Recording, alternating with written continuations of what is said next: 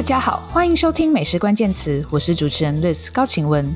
美食关键词将带给你最新的餐饮趋势、名厨观点、烹饪心得，他们关心的各种美食大小事。这期节目是过年前的最后一集，先祝大家新年快乐，兔年红兔大展，前途无量。那也因为下周放年假啊，所以下个礼拜我们节目会休息一次，先跟大家预告哦。但是呢，哎，再让我先打个广告，就是我们的美食家选物年假没有打烊。那我们本周陆续上线的团购啊，会持续卖到过年后。像我昨天就已经先。呃，先推广了我们的 Oigen 铸铁烧，这个是日本一百七十年历史的铸铁品牌南部铁器的公司，他们推出的全新设计商品。用可爱的猫咪造型或是苹果造型的铸铁烤盘来做热压吐司，非常疗愈哦。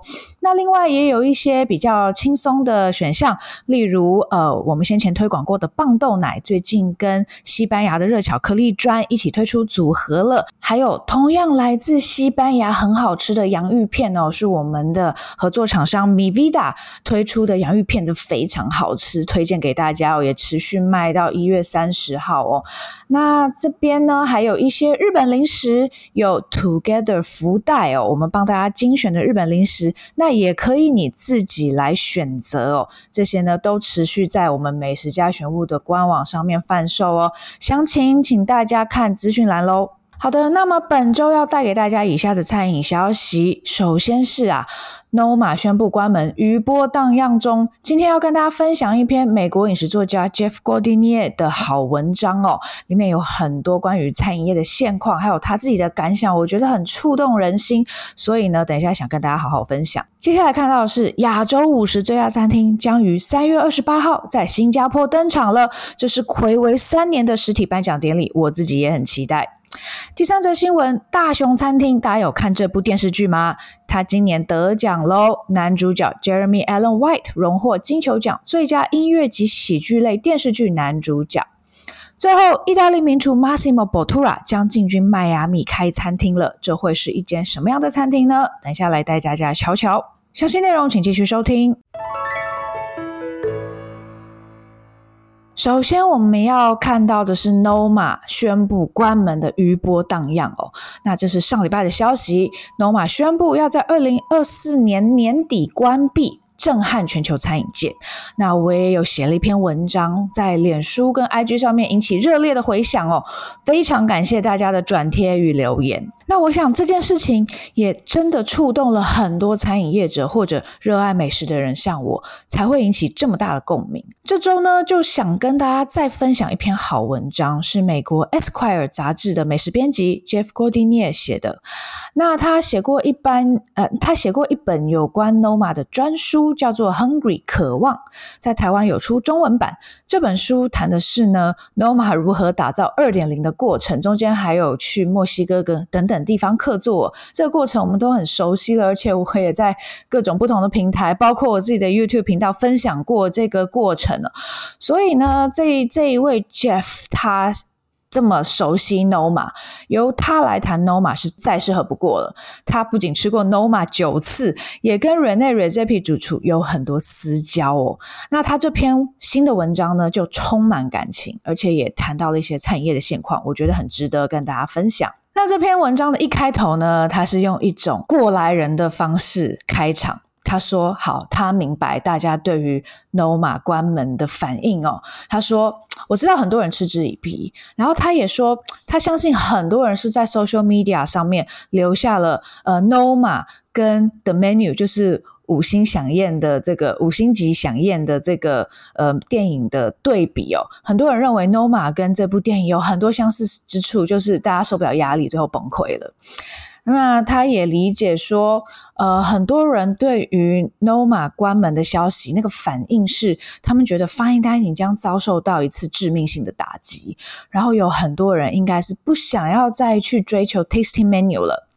这些反应，呃，这位作者都理解哦。而且呢，他甚至也认为说啊，你大概会想说，Noma 就是一间在远的要命的丹麦的餐厅，然后他他卖的食物呢，就是只给有钱人吃的。那像我们一般的寻常人呢，是对于这件事情，嗯、再不关心不过了。那他这样开场之后呢，也稍微回溯了一下 Noma 跟 Renegy GP 主厨的历史哦。那这边也有提到说，Noma 是因为二零二二零一零年被世界五十最佳餐厅冠上世界第一餐厅的宝座之后呢，从此一飞冲天哦。那如今 Noma 宣布歇业，而且呢，他们会比较专注在电商产品的研发以及呃不定期的 pop up。那这边他讲到一点，我觉得很有趣。他说过去啊是有企图心的厨师先用 pop up 来试水温，然后才开一间正式的餐厅。但现在显然是反过来了，就是已经很有名、很厉害的餐厅哦，把要把餐厅关起来，然后转做 pop up。他认为这件事情怎么反了？过去这一周，很多关于 Noma 歇业的讨论是聚焦在 Noma 无薪实习生这件事情上面哦。呃，那当然 Noma。去年十月开始有付薪水给这些实习生，他认为这是一件好的事情。当然，大家都有认为这很好哦。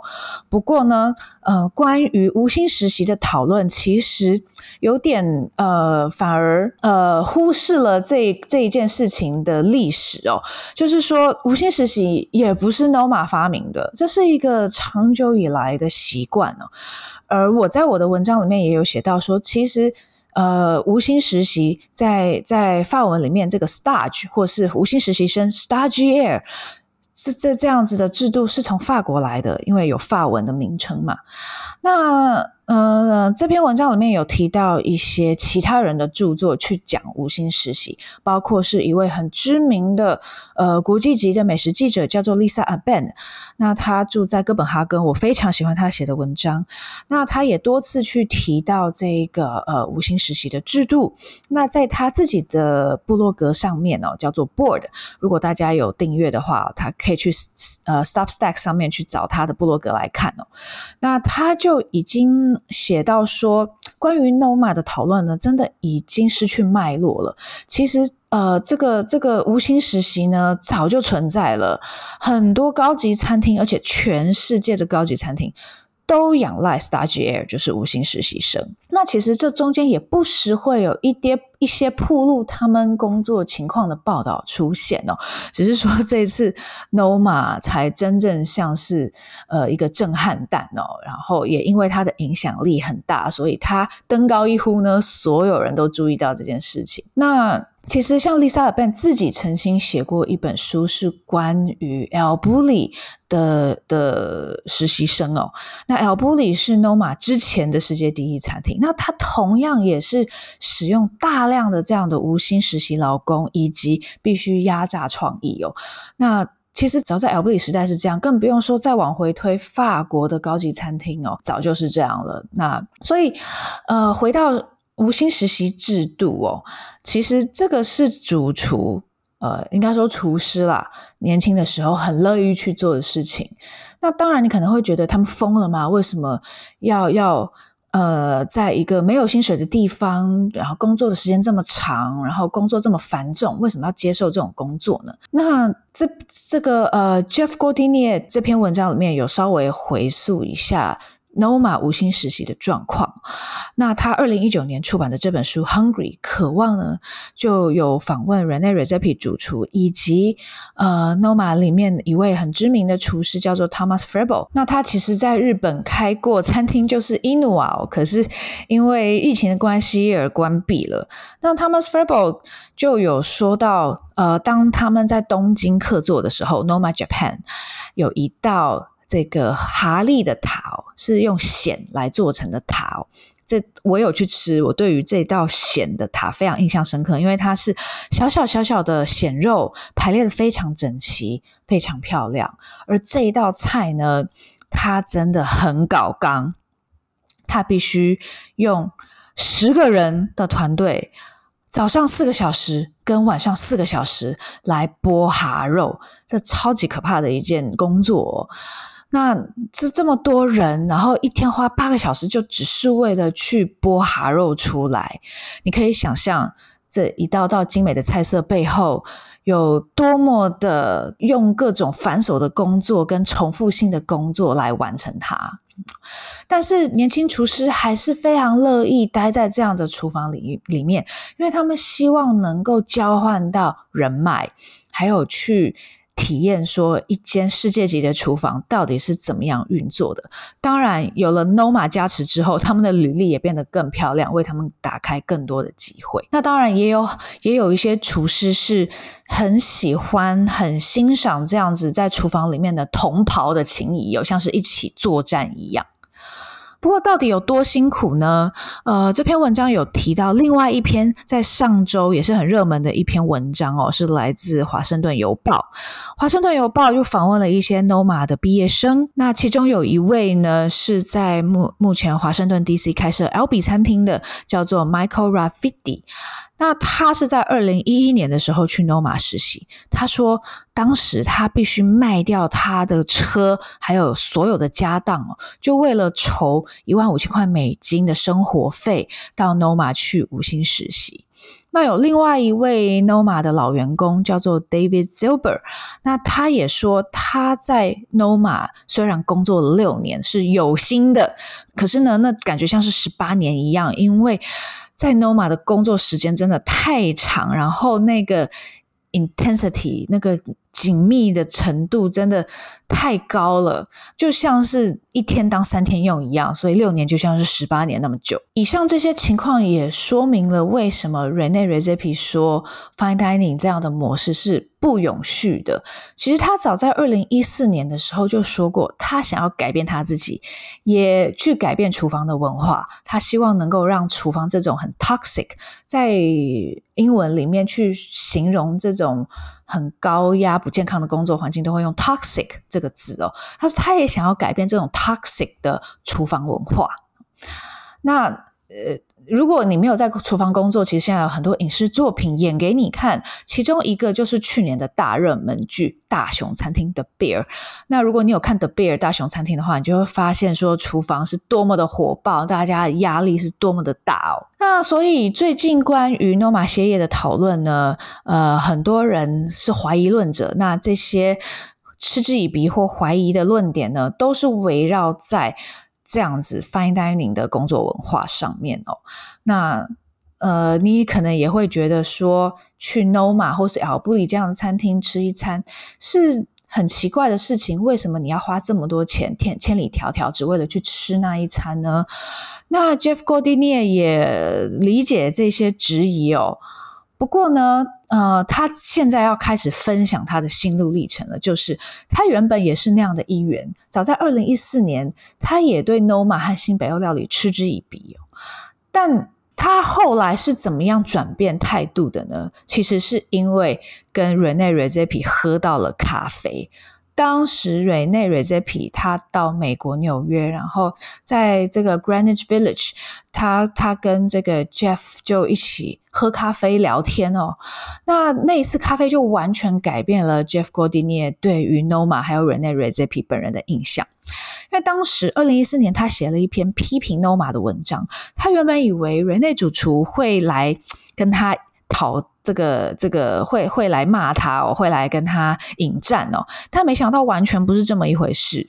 那跟他聊天的过程中，他甚至完全被 Rene r e z e p i 主厨收服了。他说他就是有那个 charisma，还有他的沟通技巧真的很好。那不知不觉，他原本防卫的心呢就被卸卸除了哦。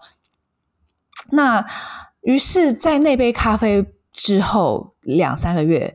他就开始跟 Rene Redzepi 到处旅行了。他们去墨西哥哦，一起去墨西哥。然后再过一两年，他就想要写一本有关他的书啊，这个就是《Hungry》这本书了。那最后他在 Noma 吃了七次饭，然后第八次呢是在去年的这个布鲁克林的 Pop Up。那那去年这次我们有跟大家分享了，最后 Rene r e z e p i 根本没到场，因为他得了 COVID。那那还他还吃了第九次，就是在二零一六年，其实 Noma 在墨西哥的 Marida 有客座过，那一次几乎没什么媒体报道，而 Jeff 他有去到。那于是这中间他就是不断的旅行，不断的去丹麦、澳洲、挪威、墨西哥，甚至美国田纳西，都只是为了跟努马有近距近距离的接触。那当然，这一次次旅程中，他花了很高的旅费，他花了很多钱，而且是他自己的钱，不是杂志社开的预算让他去的。那他在这边也特别声明说，他当然不有钱哦，而且呢，他。他去这些旅途呢，一点也都不能认为是呃有这个 fiscal responsibility，就是说他花这些钱一点都不负责任的。但是他会不会后悔呢？他一点也不后悔。那他也说，他知道有很多美食编辑记者啊，当面对有没有去过 Noma 这个问题，都会这样回答：说我从来没有去过 Noma，因为我并不能负担这一趟旅途，而且呢，你。花你不该花的钱是很不负责任的，那他也完全理解这样子的论调哦，而他也他也说，嗯，没错，美食记者们，你就应该有这样子的预算的意识。他说，你绝对不要染指你的信用卡，因为一旦好奇心被诱发了呢，天哪！你不知道会发生什么事。他的意思就是说，他因为好奇心使然而杀了他的钱包啊！他就不断的、不断的去踏上这些他根本无法无法负担的旅途，只为了去追求 Noma 的烹饪理念哦。那那这个算是他自己的一个告白啦，就是他真的对 Noma 非常着迷，他是一个 Noma 的粉丝。那。他来分享 Noma 歇业的这件事情呢，里面是有很多情绪的。那他他接下来想要分享的是，呃，关于 Noma 如何走向巅峰，然后现在这个风向又开始转变了。那这个风向是怎么转变的呢？他引述了呃大卫鲍伊在二零零二年的呃一篇专访里面说的话，而这篇专访是他写的。他说，当时大卫鲍伊就说。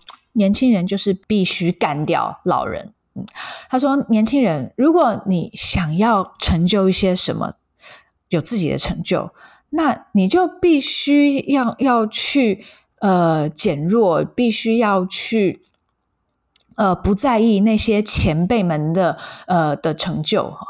那这个这个就是呃人生，这个就是长江后浪推前浪，就是这样子，一代超过一代。”那这这件事情发生在音乐，发生在电影，发生在时尚、美食，当然也是一样。新的世代，他当然会会想要改变，他会诉求改变好。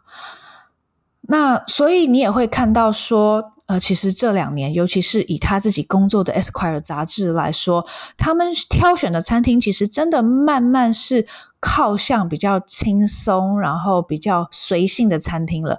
而传统的那些 tasting menu 餐厅，甚至 Noma 这样子 tasting menu 都可以被称为传统了，的确慢慢的不那么流行了。那你说这样风向的转变，真的会让 Fine Dining 消失吗？那 Jeff 在这边讲说，当然。日常的食物是很让人可以依赖，也很疗愈的，而他也非常喜欢吃家常菜。但是，这是不是总是我们想要的？就是说，家常舒心的食物是总是你想要的体验吗？那他在这边又接着说，他还是想要 Fine Dining，而且他为什么一次又一次回到 Noma，是因为 Noma 真的太棒了。他用 extraordinary 这个字。那他说，Noma 的菜单持续的在进化，而每一次他去用餐，都是品尝到非常美味的食物，而且是在他在其他地方从来没有吃过的。所以接下来他去解释说，为什么他是 Noma 的粉丝，以及为什么他认为 Noma 做得好。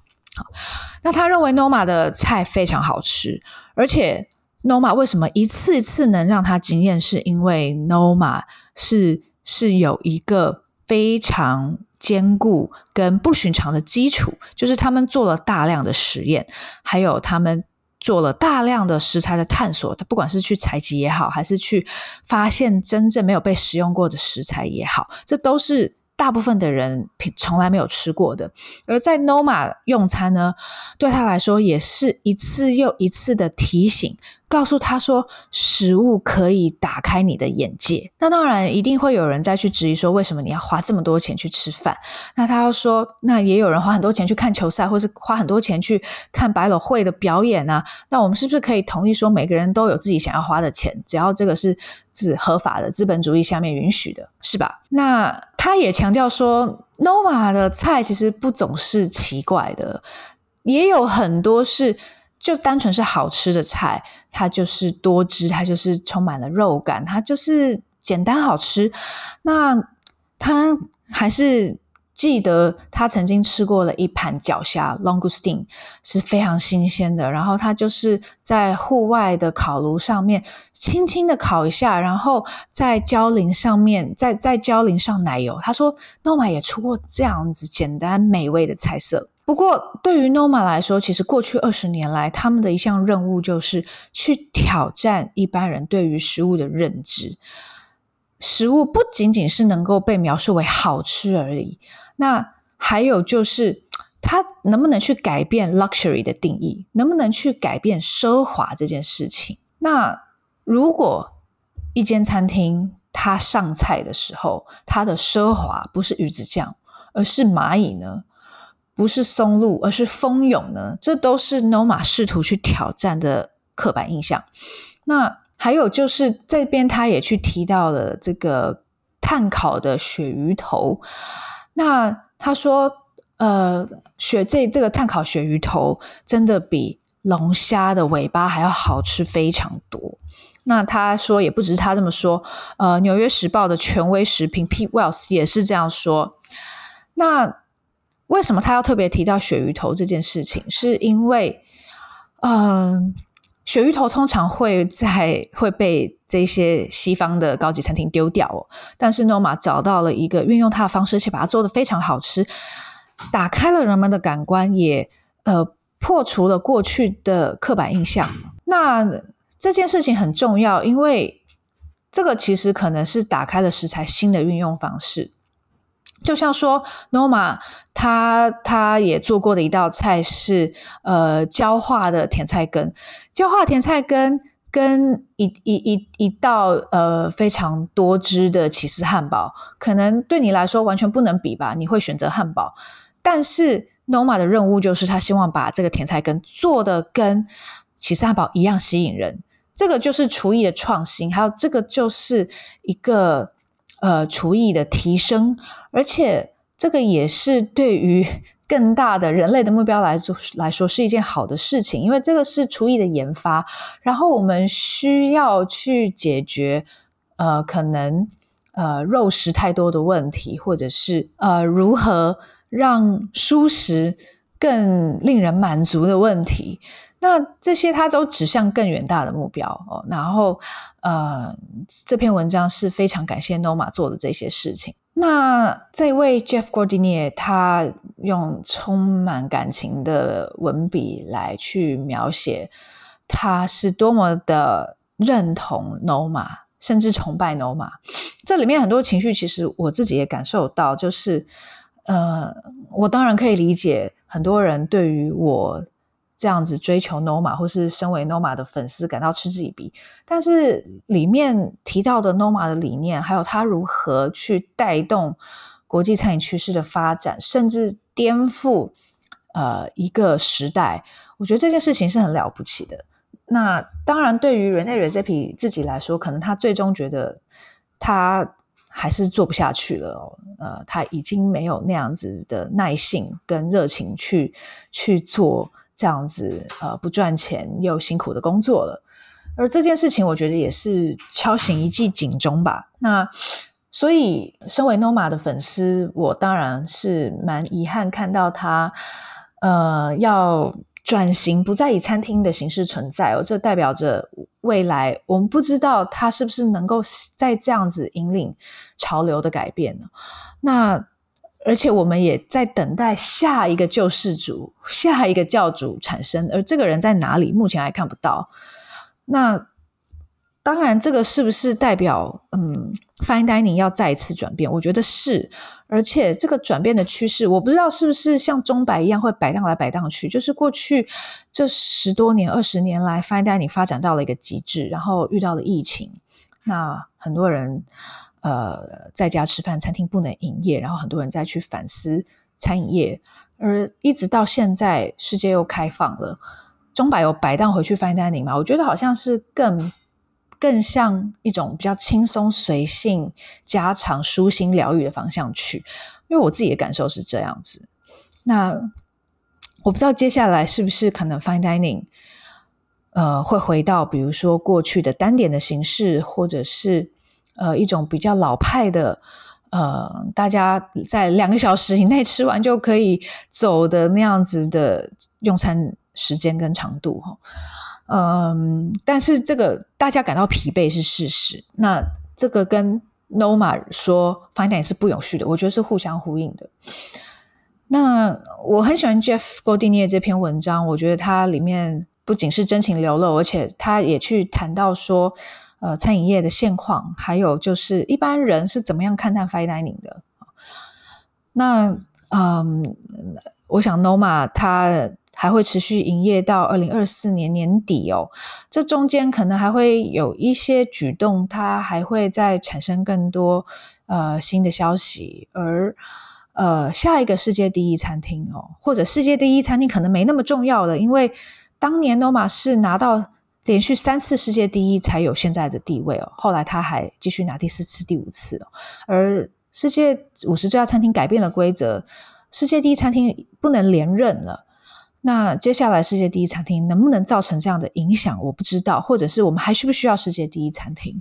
而下一个真正能够带动潮流的人是谁呢？啊，我觉得我们也只能等待了哦。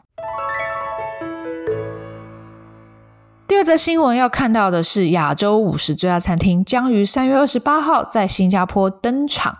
好的，这个是魁为三年的实体颁奖典礼哦，上一次参加。这个亚洲五十家餐厅的活动呢，竟然已经是四年前了耶，二零一九年，哇，想想都觉得很很不可思议哦。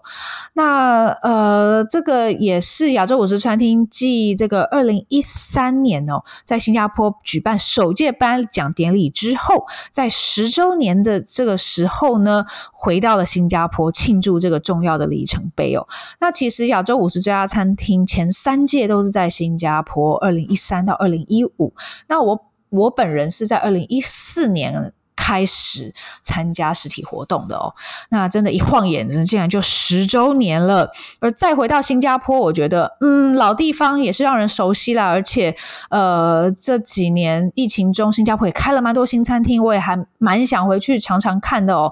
那这中间包括我自己非常想去吃的就是，呃，Raw 的前主厨，呃，新加坡人 Zor。啊，不是新加坡人，他是马来西亚人，但是他现在在新加坡开新加坡开餐厅，就是 Zor 主厨他开的 Born，我非常想去吃。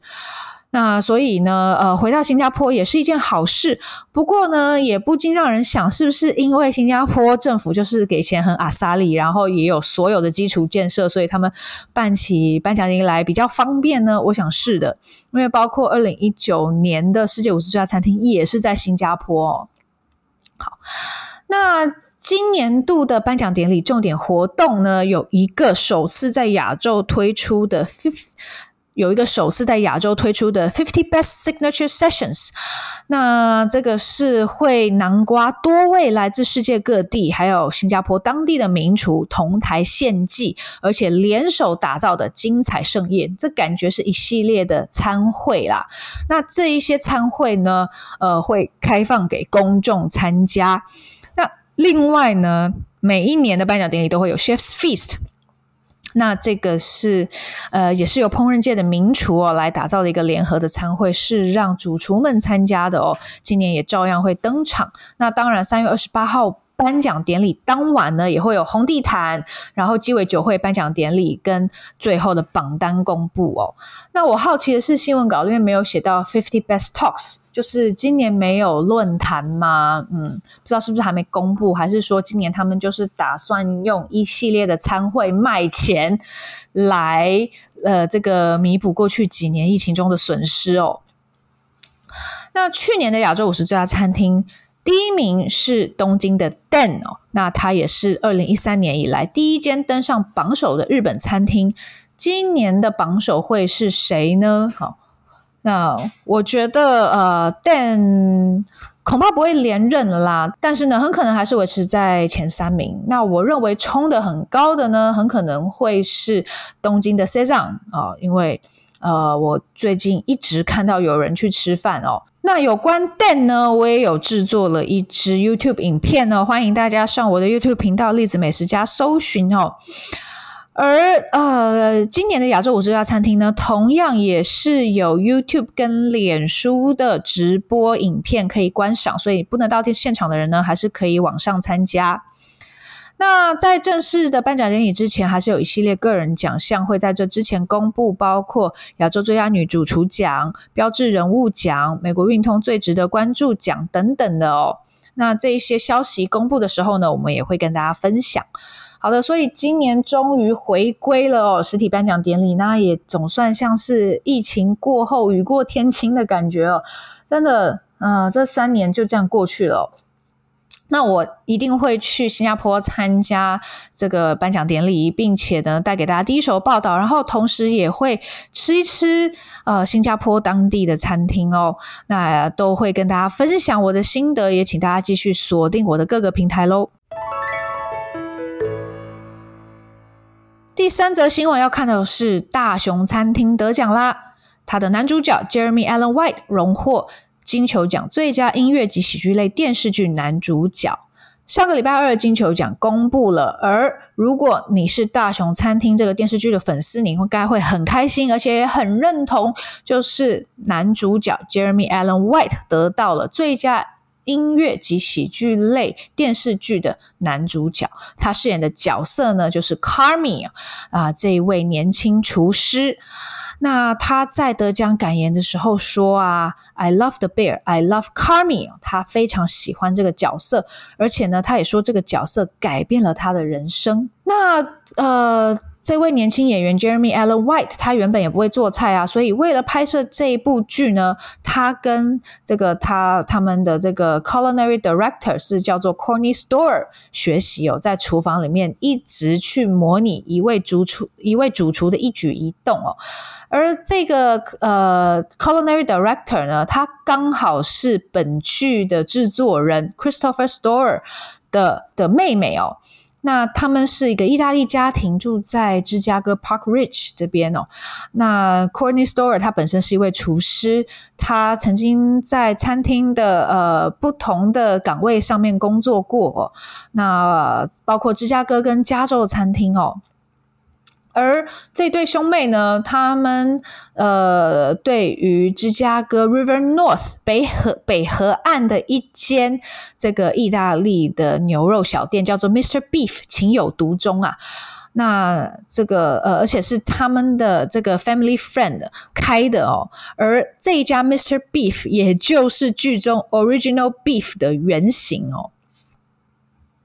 那此外，这部剧还有另外一位餐饮专家参与，他是芝加哥的呃 pastry chef，叫做 Sarah Mispago。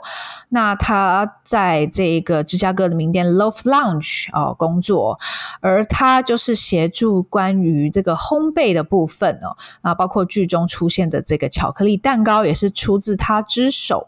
那大熊餐厅的第一季是在去年的六月上档的，呃，当时呢，其实有一些芝加哥本地人是有一些批评啦，说这一部剧啊，并没有很正确的表现芝加哥哦，说有一些这个地理上的错误，然后呢，也没有把芝加哥这个进化哦，就是 gentrification，他们这个有有这个扫荡这个犯罪啊、黑道的这个努力。给好好的 展现出来哈，那但是呢，还有另外一群人是非常喜欢这部剧，包括我。这部剧后来真的大红，而且评价极好，就是因为它非常真实的反映出餐饮业的工作实况。那其中也有一些人是特别有感哦，包括是呃黑人的厨师哦，因为里里面是有一位黑人的这个厨师嘛，那。他们认为说这个黑人厨师的部分哦，非常的写实，因为黑人的厨师往往在餐厅里面是不被看见的哦。那总之，它是一部餐饮写实剧，然后这个这样的餐饮写实剧近年来是非常的热门哦。那大熊餐厅呢，也呃真的就走上了成功之路了。那根据目前的消息释出呢，呃，第二季的剧本、哦，好像演员们还没看到，但是呢，呃，也另外有媒体指出。第二季应该会在今年年底上映哦，非常令人期待。那不知道 Carmy 的未来会是如何？还有大熊餐厅哦，嗯，没看剧的我不要暴雷好了。总之，他们最后有个惊喜，餐厅得以继续营运下去。那会不会真的变成一家生意兴隆哦？呃，开始赚大钱的餐厅呢？让我们拭目以待喽。最后，这新闻要来跟大家分享，意大利名厨 Massimo Bottura 将进军迈阿密开餐厅。好的，米其林三星、前任世界第一餐厅主厨 Massimo Bottura 餐厅越开越多了。他旗下一间休闲的餐厅 Torno Subito 要到迈阿密 Downtown 开幕了，而餐厅会位于一个全新的复合式娱乐与餐厅建筑，叫做 Julia and Henry's。那这个 Julia and Henry's 呢，会在今年春天开幕。那 Massimo Bottura 旗下的 Torno Subito 这家餐厅最近才拿到米其林一星哦。那当然，它比它的米其林三星旗舰店 Ostera Francescana 要便宜很多，也轻松很多。那这家这个 Torno Subito 呢，它的迈阿密分店会跟杜拜分店类似，所以在杜拜已经有一家分店了。那它的菜单会是以意大利的利古利亚海岸的菜色为主哦，像是牛尾的呃 Ravioli 面饺，还有玛格丽塔披萨，还有这个羊排啊，甚至还有和牛等等。那甚至还有一个呃很接近于你在 Osteria Francescana 会吃到的肉酱面哦。那主厨呢，则是老手哦，曾经待过杜拜的团队，那也曾经在 Massimo Bottura 的 Osteria Francescana 跟他比较轻松的 Francescana Fifty Eight 工作过哦，所以应该是专门帮他去开新店的一位得力助手。那这家餐厅呢，是跟一个餐饮集团 King Goose Hospitality 合作，那这个集团它主要就是负责 Julia and Henry's 这个 project，那它里面呢会有二十家餐厅。那也包括一些迈阿密当地的呃人气店家啦哦。那当然，可能其中 profile 最高的一间就是 Massimo Bottura 的 Torno Subito 了。好的，那今天的节目就到这边，谢谢大家收听。如果喜欢美食关键词，欢迎订阅、追踪并分享给亲朋好友，也欢迎留言给我们，更欢迎给我们五颗星哦。也请多多支持我的 YouTube 频道栗子美食家，以及我们的网站 Taste 美食家和我的个人平台美食家的自学之路，脸书、IG 都欢迎追踪。大家下次见。